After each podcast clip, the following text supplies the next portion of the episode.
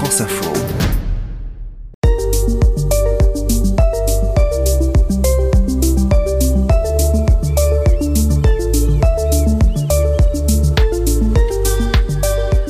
Bonjour, c'est Catherine Potier, je suis journaliste à France Info. Bonjour, c'est François Gabard, je suis marin. Et c'est sur tes terres, ou plutôt sur ton littoral, François, qu'on se retrouve pour en savoir plus sur les richesses de l'océan. Et oui, on est à Concarneau, en Bretagne. C'est là où je vis, je travaille, au bord de l'océan, que j'ai beaucoup sillonné, qui m'inspire, qui nous inspire en tant qu'être humain et qui mérite d'être mieux connu pour être mieux protégé. La bioluminescence ou quand l'océan nous éclaire. Mon labo sous la mer, épisode 1. Mais François, c'est vraiment la première fois que je monte à bord d'un bateau en descendant euh, aussi loin, parce que euh, c'est un, un- vraiment un concept révolutionnaire. On est où là? Raconte-nous euh, actuellement. pour moi, c'est la première fois aussi, je te rassure. on est dans le bateau, dans la coque centrale. En fait, c'est- c'est- on essaie d'aller le plus vite possible avec nos bateaux. Plus on va vite, plus la- l'aéro, c'est-à-dire la, la- pénétration dans l'air est importante. Du coup, d'habitude, sur nos bateaux, on, a- on- mettait le cockpit sur le bateau, au-dessus, avec un roof et des protections, etc. Là, on a changé un peu le, le principe, c'est-à-dire qu'on on s'est mis dans le bateau. Donc là, on est descendu à peu près au milieu du bateau. euh, donc c'est là où on a ce qu'on appelle le cockpit, c'est là où il y avoir les winches, là où il y avoir le poste de bar. Ce qui fait que du coup, bah voilà, on va vivre dans le bateau et on va piloter, commander le bateau. François, tu vas donc passer des, des tours du monde euh, sans lumière, dans le noir, dans, au, au fond de ton bateau. Mais euh, en fait, c'est comme dans l'océan. un petit peu, ouais, c'est vrai qu'on quand on plonge dans l'océan assez rapidement, à un moment donné, on perd la, la, la lumière, hein, du, la lumière naturelle, la lumière du soleil. Euh, Même en navigation deux jours euh, en plein milieu de la journée, on sera obligé d'allumer de la lumière. Euh, donc il va falloir qu'on crée quelque part un peu notre, notre lumière à l'intérieur du bateau.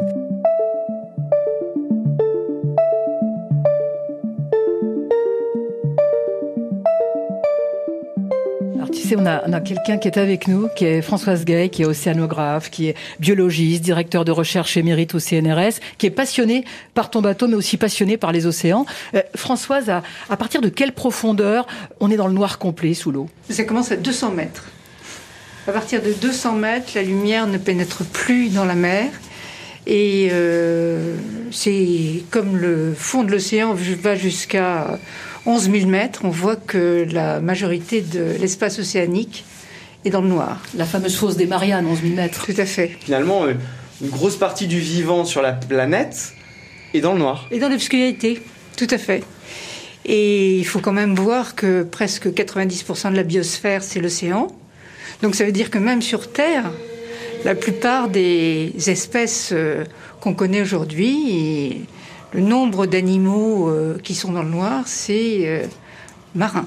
Mais comment se sont-ils euh, adaptés, tous ces animaux, pour vivre dans le noir, dans l'obscurité complète? C'est l'origine de la vie, l'océan.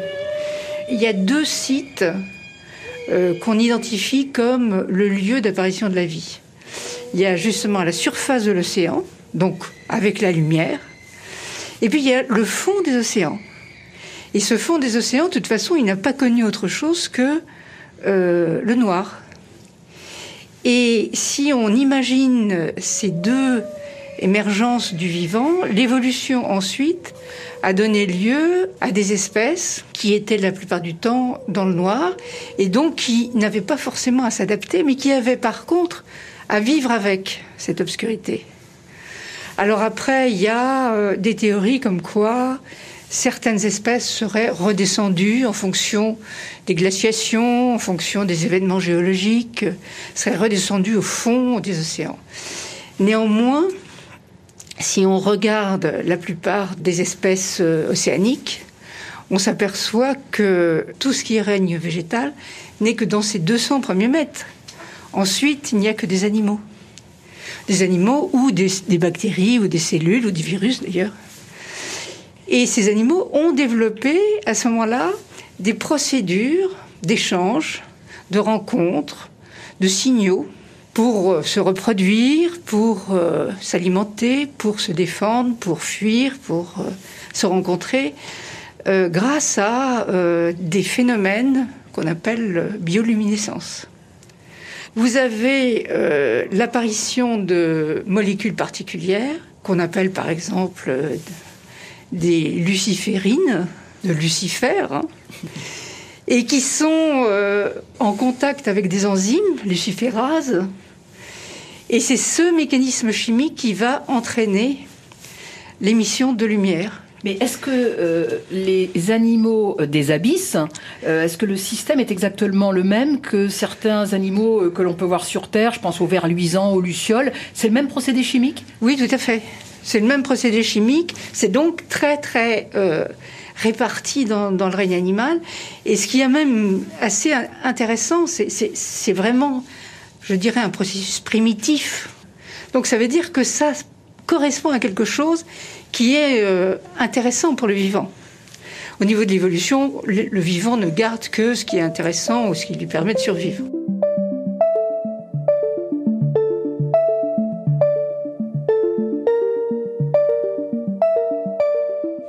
Tout à l'heure qu'il y avait donc la vie apparue en surface et finalement dans les abysses.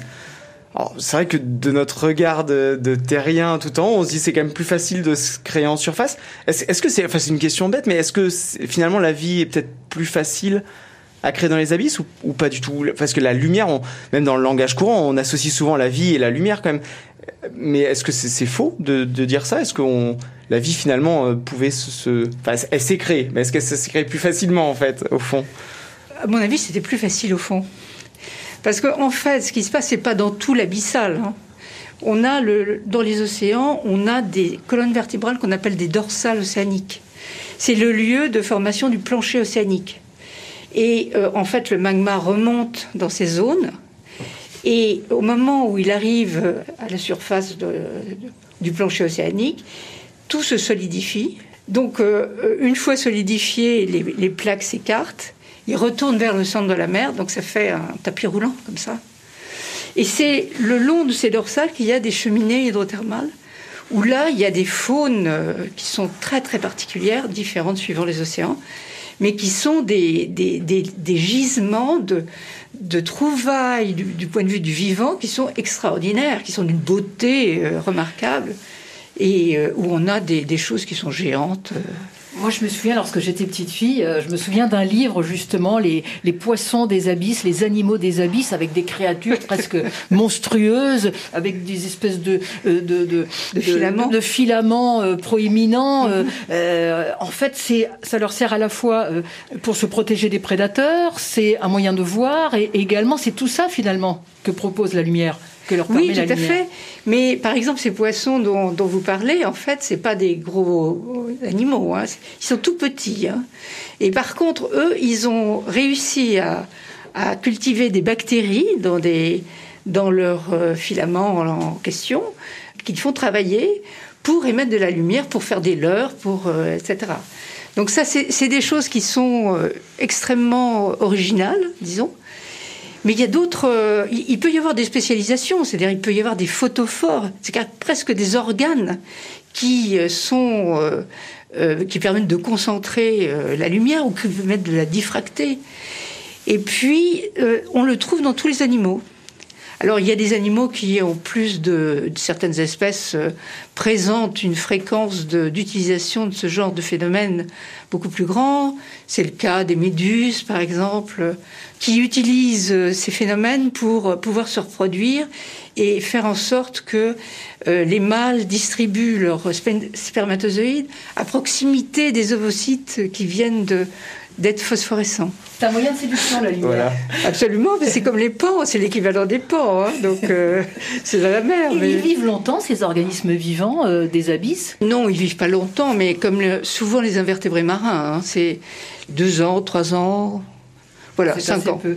Il y a aussi le, plancton euh, bioluminescent. Euh, d'ailleurs, toi, François, quand on est en mer, quand on est sur le trampoline d'un bateau, euh, la nuit, bien évidemment, lorsqu'on brasse la mer comme ça, il y a plein de petites particules lumineuses qui apparaissent. Ah ben, c'est magnifique, c'est vrai que dans le, dans le sillage du bateau, il y, a, de la lumière en fait qui, qui jaillit. Donc on voit vraiment en pleine nuit, il y a le sillage du bateau qui est qui brille. C'est un, vrai spectacle, mais on le voit aussi. Euh, on a, je pense tous la chance, même parfois dans certaines conditions sur les plages, hein, la nuit, en mettant le pied dans le dans le sable, on, anime un peu cette, on active cette, cette lumière. C'est vrai que ça fait des, spectacles qui sont super jolis. Quand on navigue aussi, alors des fois, je trouve c'est encore plus joli quand on traverse des bancs de poissons des chasses avec des thons.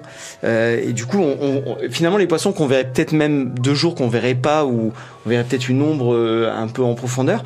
Là, on arrive vraiment à voir les sillages des poissons, les bancs de poissons qui se déplacent. C'est vraiment un spectacle. Par contre, je, pour l'humain, c'est un joli spectacle. Je sais pas après le, leur intérêt pour le plancton, eux, de, de créer de la lumière. Je bah, c'est très variable. Ça, peut servir euh, pour attirer, mais ça peut servir aussi pour euh, dépayser. C'est-à-dire le fait qu'il y ait euh, toute une communauté de bactéries ensemble qui émettent sous forme de pression, etc. ça peut entraîner pour un, un, prédateur une difficulté de se mouvoir et de se repérer.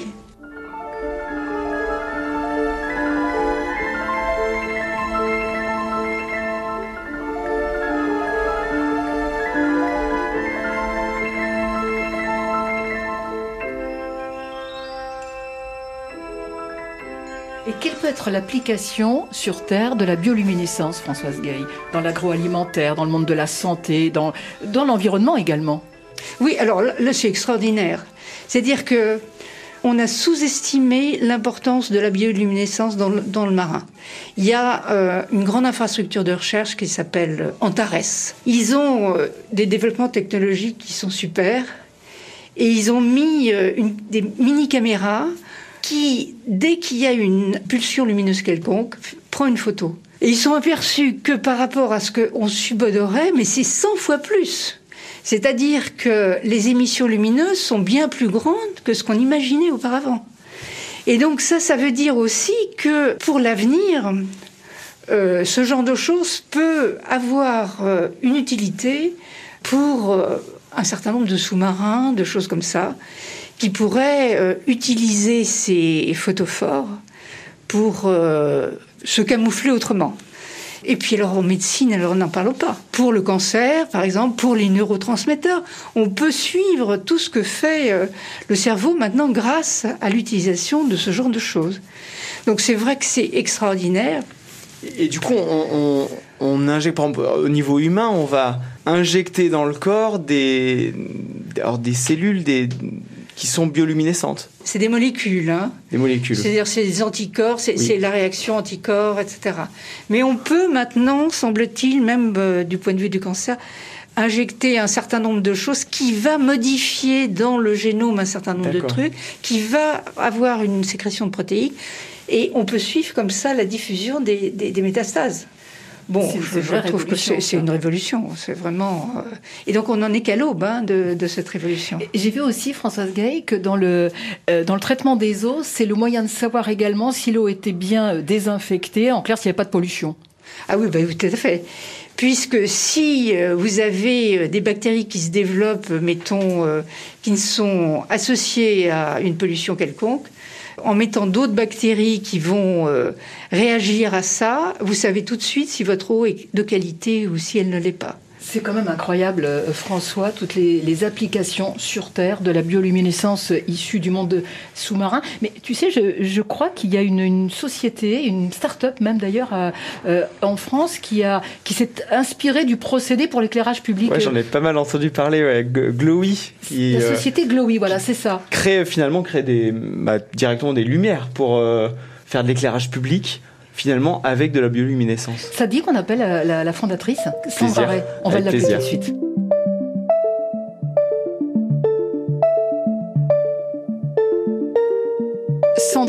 Expliquez-nous un petit peu. Donc, vous avez fondé, ou tu as fondé, on va se tutoyer, tu as fondé cette, société en, 2014, Glowy. Mais franchement, alors j'ai lu plein de choses euh, sur toi, mais, mais d'où est venue cette idée euh, d'appliquer la bioluminescence Idée lumineuse, mais, idée lumineuse. mais comment elle vient? Euh, L'idée, elle est venue, euh, entre guillemets, un peu par hasard. J'étais étudiante en école de design et euh, j'ai participé à un concours étudiant. C'était un devoir, quoi. On m'a mis dans, ce, dans cette organisation-là qui était sur le thème de la biologie. on s'est intéressé pour plein de raisons à la lumière et puis en regardant des vidéos à droite à gauche, on est tombé sur des vidéos des poissons des abysses. Donc sur la bioluminescence, que tout le monde connaît. En fait, tout le monde sait qu'une luciole, ça fait de la lumière sans savoir pourquoi, comment, etc. Mais voilà. Et à ce moment-là, on s'est dit, si euh, ces poissons sont capables de faire ça, qu'aujourd'hui il y a des outils de biotechnologie qui nous permettent de copier, d'imiter ce phénomène, est-ce que ce ne serait pas finalement euh, la réponse à beaucoup d'enjeux que pose l'éclairage aujourd'hui, en étant euh, à la fois un, un, besoin universel et un marqueur de développement économique, et en même temps utilisant des ressources limitées, euh, produisant des déchets non recyclables, euh, perturbant la, biodiversité. Et donc voilà, ça s'est fait de cette manière-là, euh, notamment dans un contexte où à ce moment-là, il y avait des débats sur l'interdiction d'éclairage la nuit, des vitrines, des bureaux, en raison justement de ces problématiques et environnementales et de, pollution lumineuse. On a trouvé que c'était le bon moment. Ça fait quasiment sept ans maintenant qu'on travaille et qu'on fait a fait beaucoup de recherche et développement pour créer une matière première lumineuse qui est faite à partir de, de bactéries marines, comprendre dans quelles conditions est-ce que ces bactéries marines peuvent vivre le mieux et produire leur meilleure lumière, les faire aussi évoluer en laboratoire pour les rendre de plus en plus performantes. Et donc, on a fait plusieurs choses. Aujourd'hui, le gros de nos développements se concentre sur euh, un premier projet pilote qu'on a signé euh, avec la ville de Rambouillet pour le premier mobilier urbain bioluminescent de signalétique. Donc ça, c'est en pleine préparation et ça va sortir dans, dans quelques mois euh, pour, un, pour un test en fait en ville. Et entre-temps, on a fait beaucoup d'installations éphémères à but pédagogique dans le cadre d'événements. on a fait également, on a conçu, on s'est rendu compte que cette lumière était juste fascinante, extrêmement apaisante, voire hypnotisante. Et donc, on a conçu notamment une salle de relaxation qui utilise la bioluminescence et qu'on a vendue notamment euh, à des hôtels et des spas.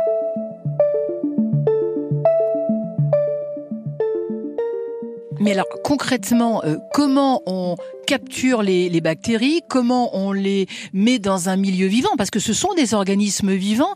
Comment ça se passe tout ça? Alors en fait, euh, des bactéries bioluminescentes, il y en a des, milliers qui sont déjà connues, probablement encore des, millions différentes. Il y en a beaucoup qui sont déjà utilisées euh, en laboratoire, beaucoup qui ont fait l'objet de prises pendant des expéditions scientifiques qui ont été ensuite séquencées. Donc il y a beaucoup de, bibliothèques en fait de souches bioluminescentes. Donc nous, on a fait beaucoup de recherches là-dedans. Euh, donc la première chose, c'est qu'on identifie dans la littérature ce qui nous paraît être les plus performantes. Ensuite, on les teste en laboratoire. Donc on a testé plein de souches bioluminescentes différentes. On fait des prélèvements, parfois euh, de quelques millilitres d'eau de mer, euh, des euh, chez notre poissonnier, des entrailles de poisson, et en fait ensuite on met tout ça en culture et on trouve systématiquement des bactéries bioluminescentes qu'ensuite on teste et on cherche toujours les plus performantes. Et ensuite, en labo, ce qu'on fait, nous, c'est qu'on les fait évoluer, on les fait muter de manière, je dirais, naturelle, dans le sens où on ne fait pas de modification génétique, on les soumet à différentes conditions qui fait qu'ensuite on sélectionne de manière aléatoire celles qui vont faire le plus de lumière. Euh, et ensuite, on travaille euh, ce qu'on appelle des bioprocédés. Donc, c'est euh, toutes les conditions d'oxygénation, de nutriments qui vont permettre à ces bactéries, une fois de plus, de faire la meilleure lumière possible. On combine tout ça au sein de produits et ça fait des petits aquariums à bactéries bioluminescentes. Mais il faut leur donner à manger comme dans un aquarium? Comment ça se passe? Il y a plusieurs manières de faire de la luminescence de manière durable. Là, on peut faire pendant quelques jours à quelques semaines de la bioluminescence qui est sur un gel, donc faire pousser les bactéries sur un gel nutritif. Et là, il y a besoin de rien du tout. Et pendant quelques semaines, ça va faire de plus en plus de lumière et puis ensuite diminuer. Euh, et donc là, on n'a aucune possibilité d'intervention parce que c'est sous forme solide. Et ensuite, si on veut le faire ça sur plusieurs semaines, plusieurs mois, euh, on le fait sous forme liquide. Et donc, effectivement, il faut amener des nutriments, qui est une sorte d'eau de mer euh, où on a, nous, élaboré notre propre recette qui évolue constamment pour être toujours moins chère et plus performante et qui permet du coup d'alimenter ces, systèmes. Et ça permet aussi de créer un, un, lien très nouveau, de recréer un lien avec la nature, avec le vivant, euh, pour des objets qui sont du quotidien, tout simplement. Donc, c'est aussi un rapport qu'on cherche à avoir.